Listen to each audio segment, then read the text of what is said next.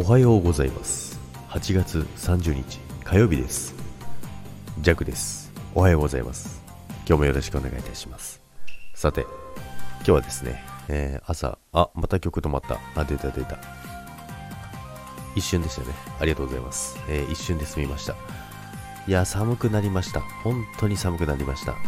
もう最近はですね、えー窓を開けてね、寝ることができないんじゃないかというね、ぐらいのね、気温の変化にね、えーびっくりしておりますけどもね、そんな感じで今日の朝もね、目覚めておるんですけどもね、まあ、今日はね、タイトルはね、何があってもということなんですけども、まあ、何があってもね、譲れないことってね、たくさん皆さんあると思うんですよ。たくさんはあるかどうかはわからないですけども、まあね、何個かね、譲れないこと、まあ、自分のね、決めたことというか、そこは譲れないよなっていうことがあるんですけども、まあ、弱もね、あるんですよ、やっぱり。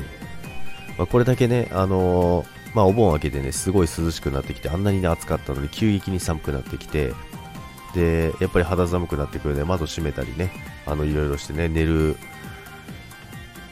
準備をね、していくと思うんですけども、まあ、やっぱりね、あの、弱はですね、そんなにね、もう秋に近づいてきて、これだけ気温が下がってきて、で、20度を切ってきても、絶対にズボンを履かないです。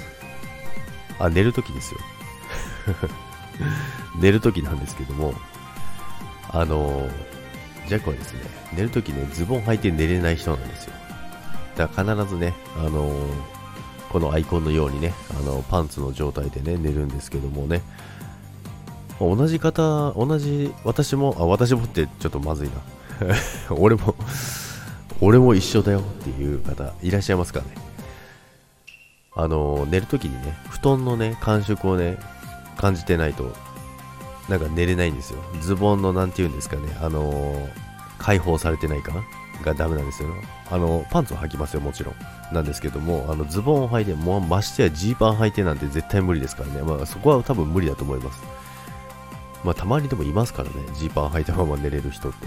あの、ジャックはね、その辺が無理なのでね、あの、ズボン、まあ、スウェットとかでも無理です。無理というか、やっぱりあの、布団の肌触りを感じてないと寝れないんですよ。